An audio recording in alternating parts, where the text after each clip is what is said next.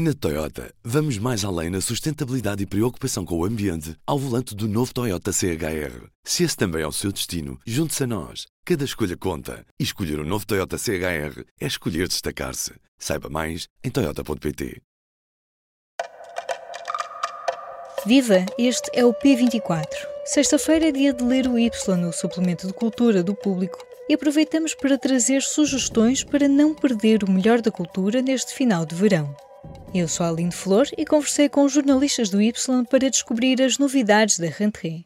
Começamos o roteiro pela música. O jornalista Mário Lopes deixa algumas sugestões de discos e palcos para não deixar escapar o calor do verão pensando naquele jogo muito interessante que se calhar o verão até traz, que é o de estarmos sintonizados com o mundo e ao mesmo tempo desconectados dele, decidi trazer aqui dois discos, ou sugerir dois discos. Um que é o agora, neste preciso momento, chama-se Reset e junto ao Pandaberry Sonic Boom. O outro é uma caixa coletânea de uma banda de culto neozelandesa dos, dos anos 80 chamada uh, Tall Dwarfs.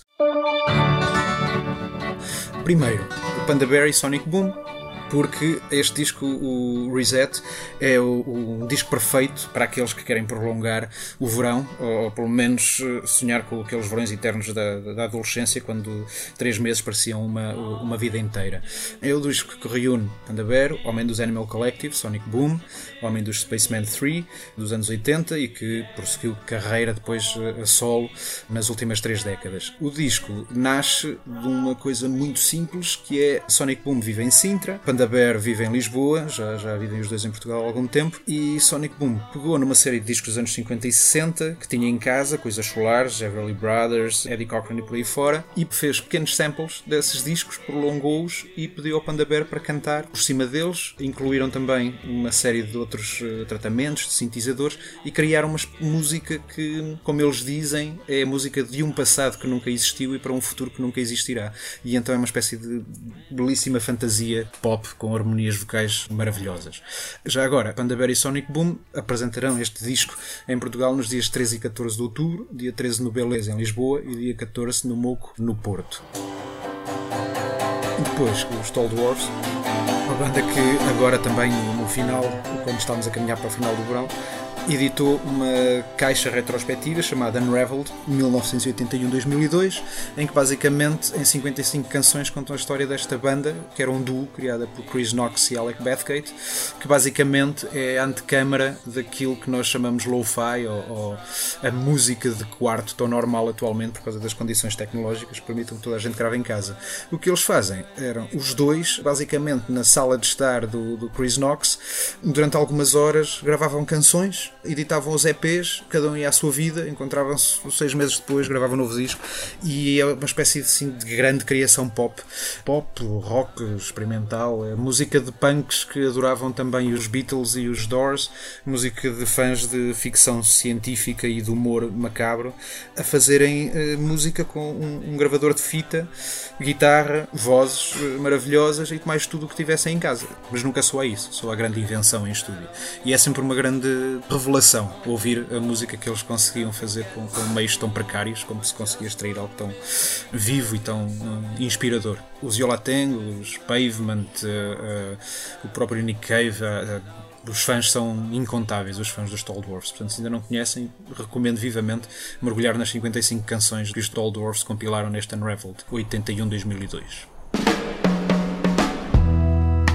não faltam concertos para ir acompanhando.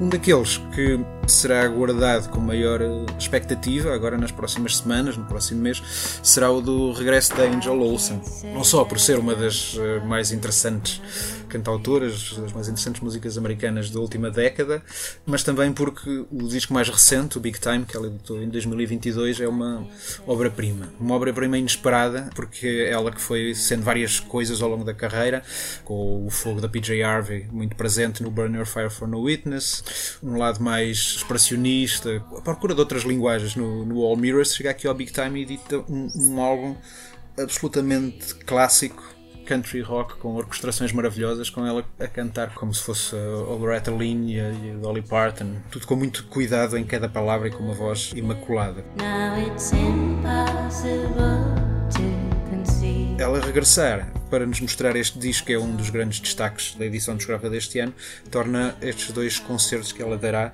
em Portugal imperdíveis. Os dois concertos acontecem dia 26 e 27 de setembro no Capitólio, em Lisboa.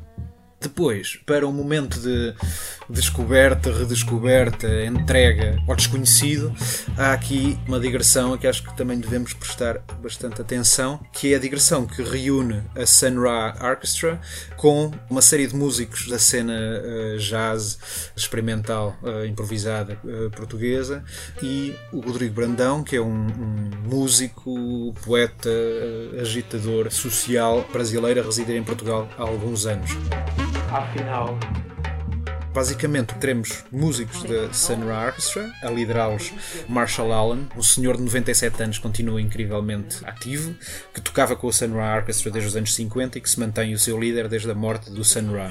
Eles dois juntam-se ao Rodrigo Brandão, dizer, enquanto alguém que vai dar verbo à música criada, e junta-se a dois grupos de músicos para os concertos.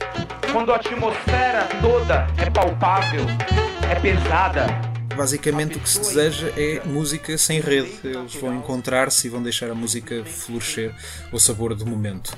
Os concertos vão acontecer dia 18 de setembro no Teatro José Lúcio da Silva, em Leiria, depois dia 22 de setembro no Jazz ao Centro, em Coimbra, dia 23 de setembro na Cultura Gesta, em Lisboa e 24 de setembro no Generation, em Braga. São datas a não perder, não só por ser a Sun Ra Orchestra, mas pelo prazer que será vê-la encontrar-se com outros músicos e a procurar partir para o cosmos em várias, em várias direções.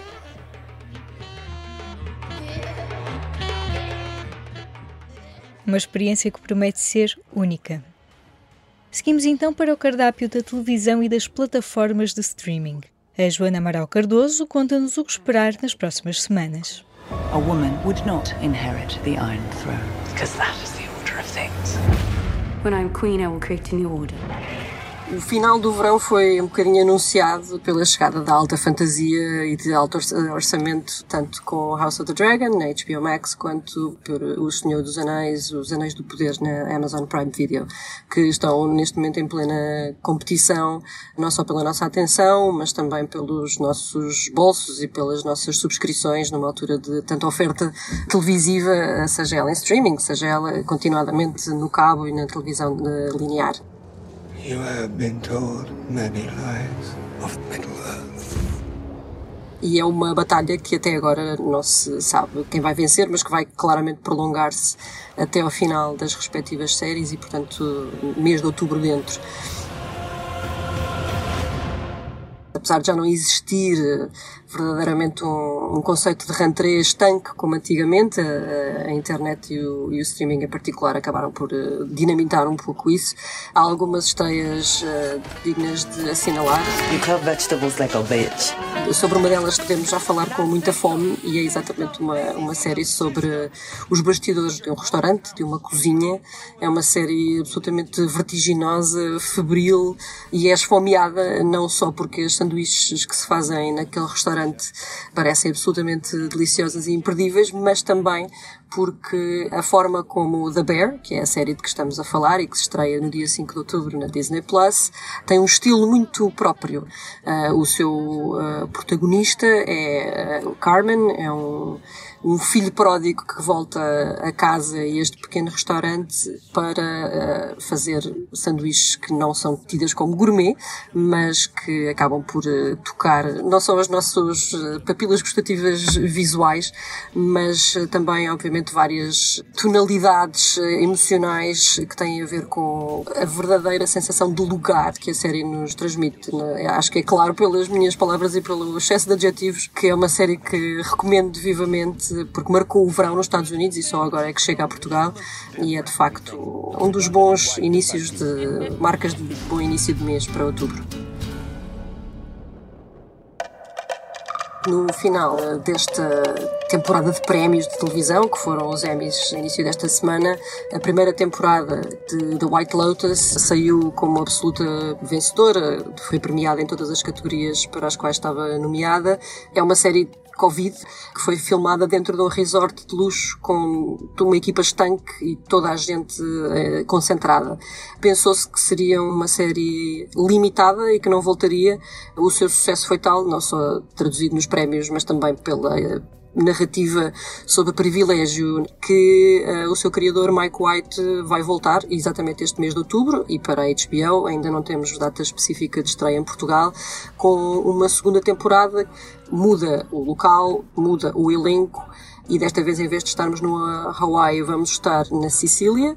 E vamos estar com atrizes como Aubrey Plaza e a atriz premiada nos Emmys e absolutamente incontornável Jennifer Coolidge, que vai voltar precisamente como a personagem de Tanya, aquele vampiro emocional que toda a gente que viu The White Lotus se deve lembrar e que vai estar agora na Sicília.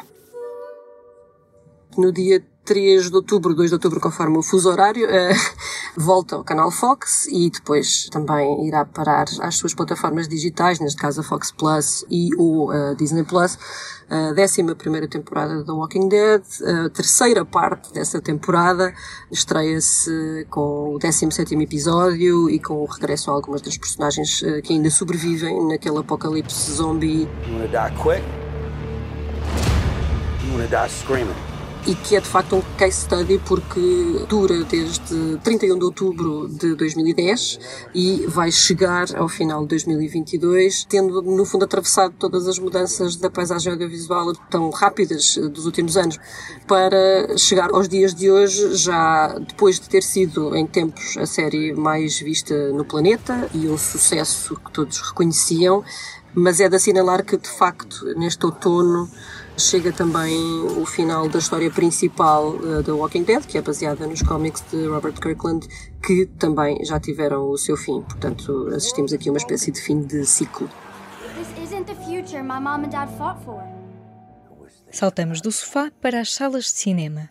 O Jorge Mourinha conta que setembro vai ser cheio de bons filmes portugueses. As próximas duas, três, quatro semanas vão ser semanas cheias de cinema português e não apenas do cinema português de autor, porque já no dia 22 chega às salas o, o filme do Tiago Guedes, Restos do Vento, que foi escrito pelo Tiago Rodrigues, atual diretor do Festival da Avignon e que já trabalhou por várias vezes com o Tiago Guedes noutros filmes. Foi um acidente ou não? Ainda não sabemos. tu não podes falar disto a ninguém. E que é uma produção do Paulo Branco que esteve uh, fora de concurso em Cannes este ano. E é um filme que pode ter uma audiência um bocadinho mais alargada do que o cinema de autor português e que estreia no dia 22. E depois, no dia 29, que é aquela data, é aquele caso raríssimo de haver três filmes portugueses a estrearem no mesmo dia, necessariamente as atenções vão recair sobre o filme que o João Pedro Rodrigues levou à quinzena dos realizadores em Cannes este ano e que foi um, que se tornou um dos sucessos dos festivais de cinema ao longo do verão, que é o Fogo Fato. Eu quero ser bombeiro.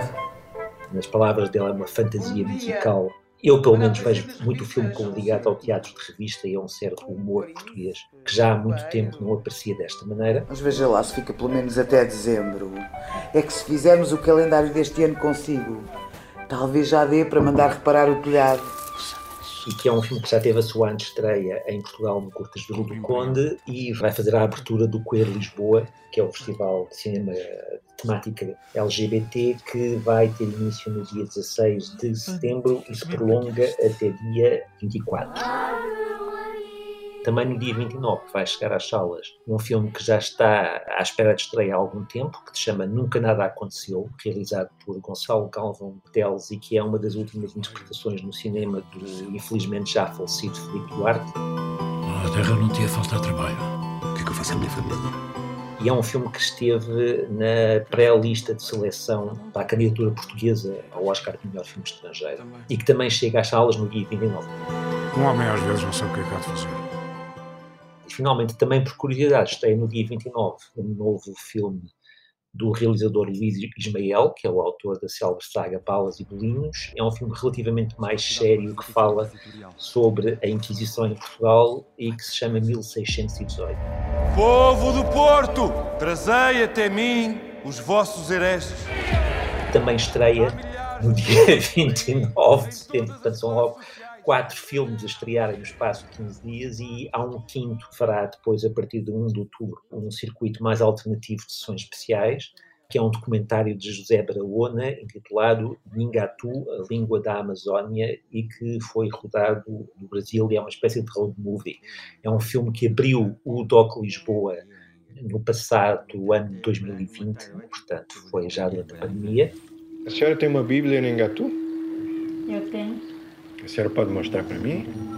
E isto, de certa maneira, leva-nos também ao facto de estar a começar o DOC Lisboa, que de 6 a 16 de outubro vai comemorar os seus 20 anos de existência e que o vai fazer também com uma série de apresentações e de estreias de filmes portugueses, entre as quais dois títulos que estiveram presentes no Festival Carmo fora de concurso, que são Onde Fica Esta Rua, ou Sem Antes Nem Depois, de João Pedro Rodrigues e João Rui Guerra da Mata, e o outro, Objetos de Luz, de Acácio de Almeida, grande diretor de fotografia do cinema português, e não só, foi ele que fez a fotografia da Cidade Branca do Alain Tanier, recém-falecido, e que ele realizou com a sua companheira Marie Carré. Que seria de ti sem nós? Que seria de ti? São apenas dois dos títulos portugueses que o festival vai apresentar. Vai também haver uma série de obras na competição nacional, vão ser cinco longas e 12 curtas portuguesas.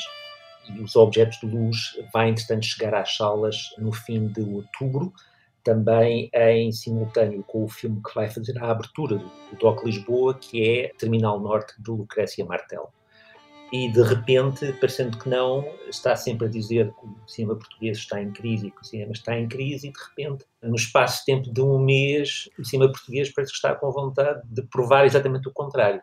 O que não vai faltar são filmes para descobrir. Fechamos a nossa ronda da rentrée cultural com leituras. A Isabel Coutinho, que escreve no Público sobre livros, fala de um dos grandes regressos literários do ano passado que é publicado em português na próxima semana. Um livro para se ler nesta rentrée é Crónicas do Lugar do Povo Mais Feliz da Terra, que será publicado na próxima semana, 22 de setembro, numa edição da Livros do Brasil. É o regresso ao romance do escritor nigeriano Wole Soyinka, que em 1986 recebeu o Prémio Nobel da Literatura e que não publicava um romance desde 1973. Em Crónicas do Lugar do Povo Mais Feliz da Terra há um mistério por desvendar, mas este romance é uma sátira política com uma forte crítica à corrupção política, social e religiosa. Foi considerado um dos livros do ano passado pelo New York Times, pelo Guardian e pela revista Time. Convido-vos à leitura deste livro e apontem nas vossas agendas que o escritor irá estar em Portugal a participar no Festival Literário Fólio em Óbidos no próximo mês de outubro. Ficam as sugestões dos nossos jornalistas do Y. Já sabe, pode acompanhar estas e outras notícias em público.pt. E se gostou de ouvir este episódio do P24, subscreva o podcast na sua aplicação preferida e partilhe. Eu sou a Aline Flor. Bom fim de semana. O público fica no ouvido.